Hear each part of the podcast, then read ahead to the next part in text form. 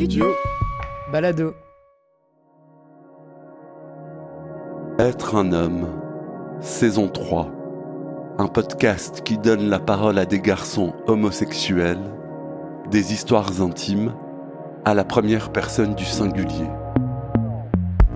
Épisode 3. Constantin mal alpha.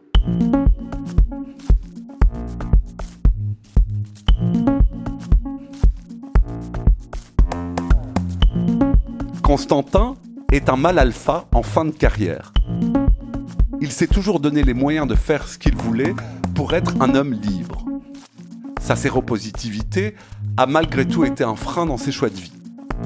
Alors, c'est quoi être un homme libre?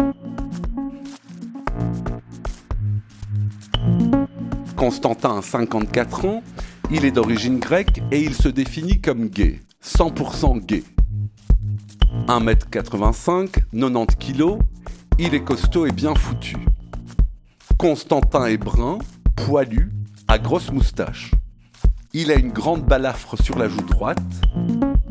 Il dit qu'il véhicule une image d'homme alpha et qu'il a travaillé pour ça. Être un homme, Michel-Ange Vinti.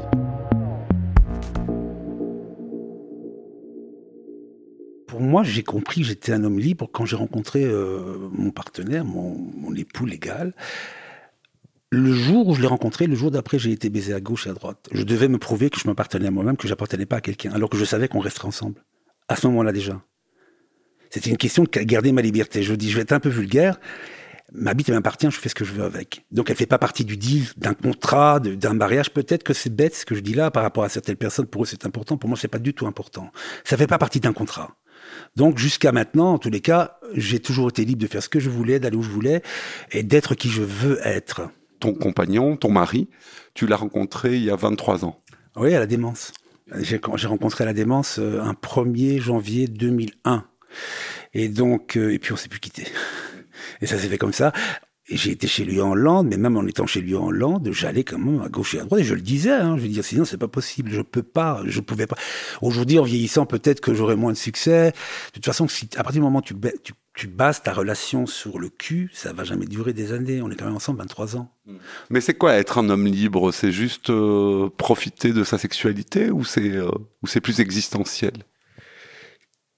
Ça devient plus existentiel après 50 ans, parce que c'est plus facile, tes hormones, elles sont quand même moins puissantes, donc tu es quand même plus relax, es quand même plus cool. Avant 50 ans, c'est quand même plus difficile. Je veux dire, quand tes hormones prennent le dessus et que tu es excité, je veux dire, es quand même plus très présent. Hein. La présence est importante, mais la présence est importante à partir de quel âge? À partir du moment où on est moins con. Et on est moins con à partir de quel âge? Après 50 ans. Et pourquoi? Parce que le, niveau d'hormones baisse chez les hommes. Donc on est moins branché là-dessus. Ce qui fait que c'est quand même un peu plus facile de relativiser, d'être plus cool. Et puis les choses, le sexe c'est quand même pas un drame. Hein. Je veux dire, ça se fait, c'est bien, ça se fait pas, c'est bien aussi, c'est toujours bien.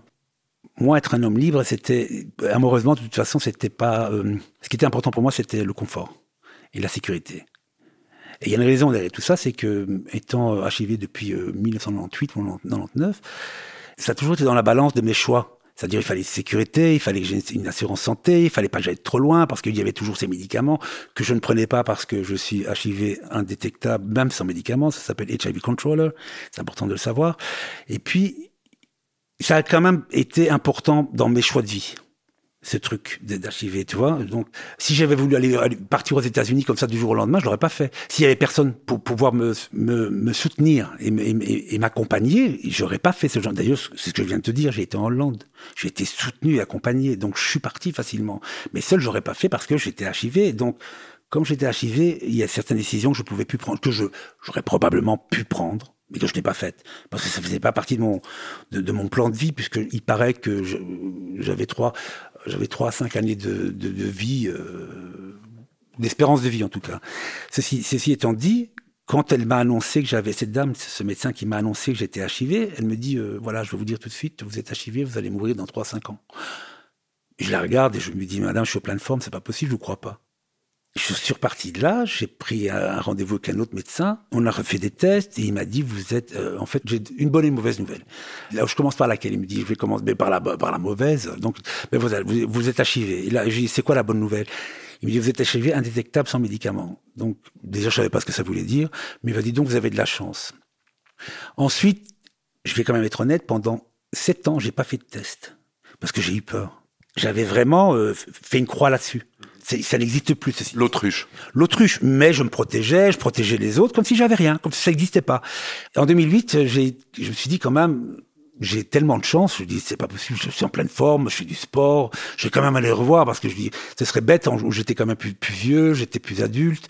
Je dis bon maintenant s'il y a des trucs à prendre, je vais le prendre. Donc j'ai été faire des tests, c'était encore indétectable. Et le médecin hollandais m'a dit écoute, euh, prends, c'est une pilule par jour. Ça peut pas te faire de mal de toute façon, même si tu es indétectable, ça va rien changer du tout. Mais au moins, tu es protégé, tu es du bon côté. Donc, à ce moment-là, j'ai commencé à prendre les médicaments en 2008.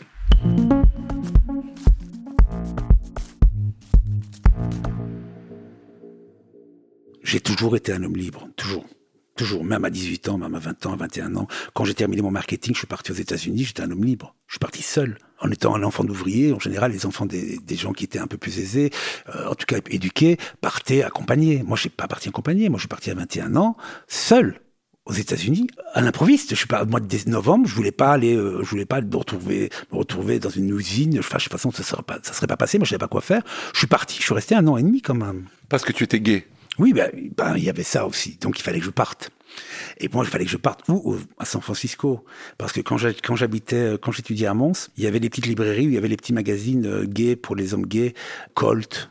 Moi, je rentrais dans la librairie, je les regardais un petit peu. Et c'était toujours San Francisco. Les mecs à moustache, là, tu vois. Un peu ce que je suis devenu aujourd'hui, d'ailleurs. Euh, ce qui est vrai.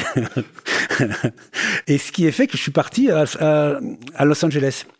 Et de là, puis c'était la période SIDA, en 89, non, enfin 91. Donc j'ai pas fait grand chose parce que j'avais peur.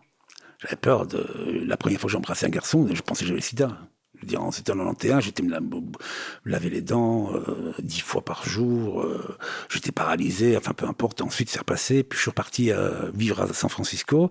Et là j'ai été, euh, c'est là que je me suis rendu compte que j'avais un pouvoir sur les gens. J'étais jeune et beau et frais. Les gens venaient vers moi. euh, j'avais une autre vie que j'avais jamais eue ici en Belgique, donc on me parlait, euh, ça m'a ouvert des portes. J'ai rencontré des gens super sympas, des Français, beaucoup de Français d'ailleurs. Euh, bah oui, la, la langue euh, nous rapproche. Puis des Américains beaucoup. Et un jour, euh, j'ai compris que j'avais, c'était bon pour moi les États-Unis. J'étais qui je suis, je suis homo, et c'est comme ça, et que je vais rentrer en Belgique. Et qu'il y a personne qui va il y a personne qui va intervenir dans ma vie. C'est-à-dire que je suis qui je suis. Que... L'opinion que tu as de moi n'a aucune importance. C'est ton opinion, c'est ton problème. C'est pas le mien. Donc une force de caractère assez jeune. Oui, bien sûr, mais c'est- ça s'est forgé euh, sur ces 18 mois aux États-Unis. Je dis, C'était pas ici. Hein. Je connaissais pas d'homo. Euh, J'avais peur du regard de l'autre, du jugement de l'autre. Donc j'ai j'ai basé ma vie sur ce que moi je voulais et pas sur ce que les autres attendaient de moi. Vous écoutez Être un homme, Studio Balado.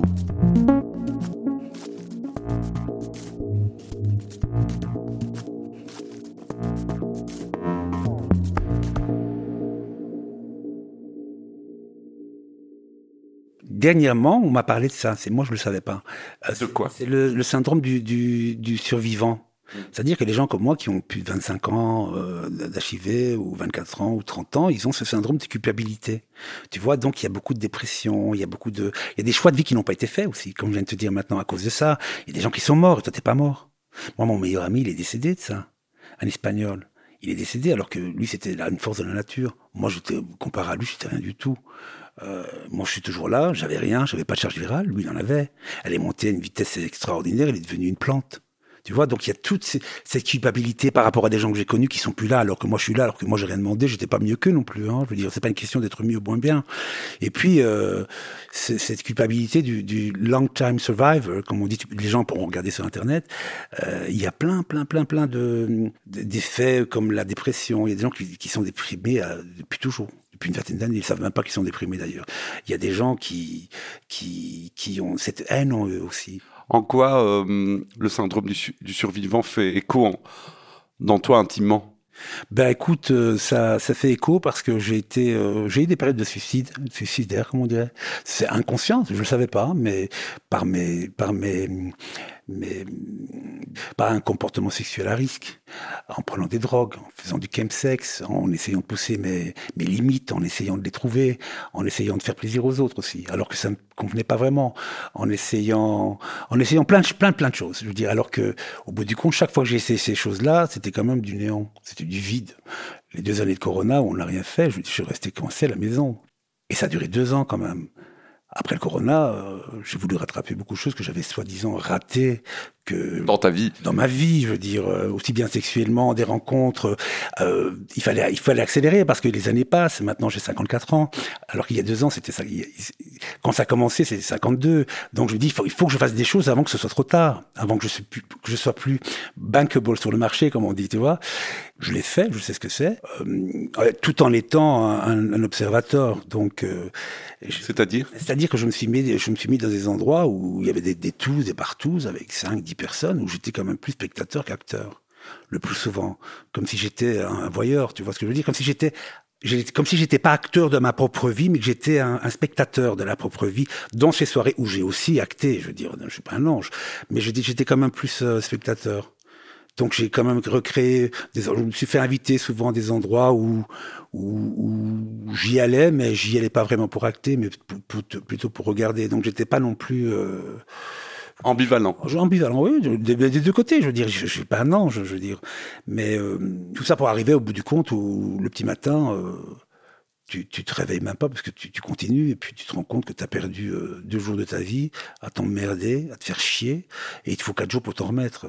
Maintenant, j'en arrive à un point où tout doucement, euh, ben, on prend des décisions de la vie, voilà, c'est tout. Mais je devais le savoir aussi, je devais le faire, je voulais savoir ce que c'était, je sais ce que c'est, je l'ai fait, je ne juge personne, ni moi-même, ni les autres.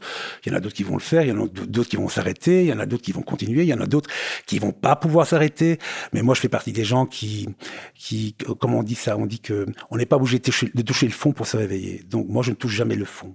Et en ce moment, je pense que je peux aussi di- dire adieu à ce genre d'activités euh, qui m'ont fait plaisir jusqu'à un certain moment. Maintenant, ça me convient plus. Donc, euh, tout doucement, je m'en éloigne.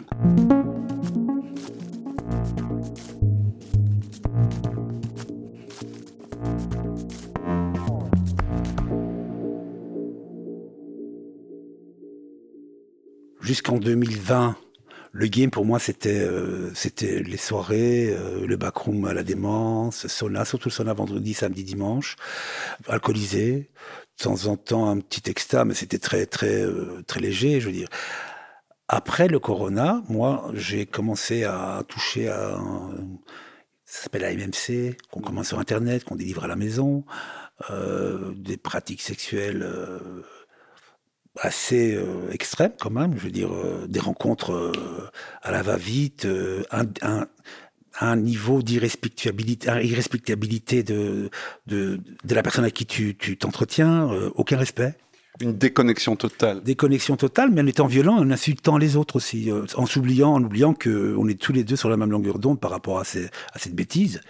Qu'est-ce qui m'est arrivé moi dernièrement? On m'a dit j'étais un vieux PD. euh, euh, Il y en a un qui m'a dit aussi, euh, oublié ta pilule d'Alzheimer, Pépé, je veux dire. Et je me suis fait, insulter par un autre aussi. Enfin, c'est pas grave. Et grâce à ça, ça m'a, ça m'a permis de, faire un frein, de, freiner. Je me dis bon, ben ça va, j'ai tout donné.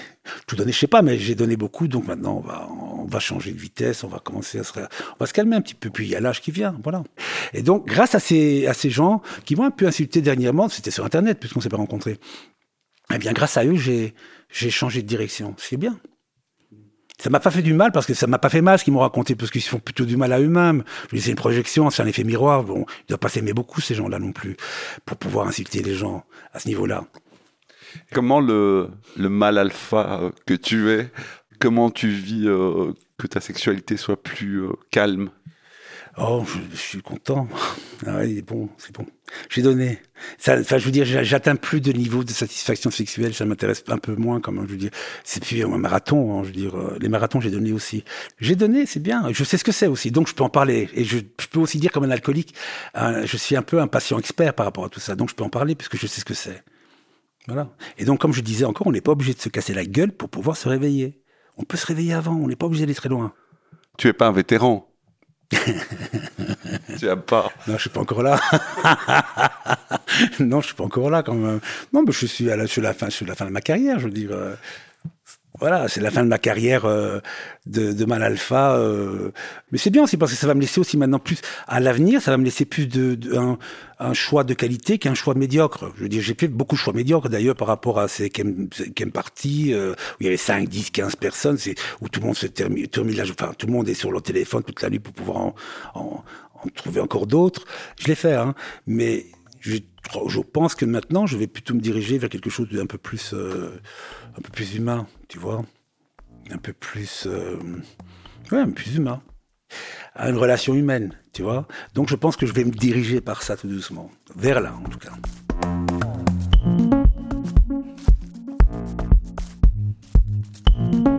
Être un homme est un podcast documentaire de Michel-Ange Vinti produit par le studio Balado. Tous les épisodes ont été enregistrés dans mon salon à Bruxelles durant l'automne 2023. Équipe de production David Federman, Clément Berman, Géraldine Jonkers, Julien Barbier, Jérôme Casanova et Adrien Nazelli. Être un homme est un podcast indépendant et gratuit. Pour le soutenir, vous pouvez vous abonner sur votre plateforme d'écoute préférée, laisser un commentaire ou des étoiles, le partager sur les réseaux sociaux ou faire un don, même minime, via le lien buymeacoffee.com slash être un homme en un mot. Être un homme, c'est aussi une communauté WhatsApp. Contactez-moi sur Instagram pour plus d'infos. Merci infiniment pour votre écoute. À bientôt.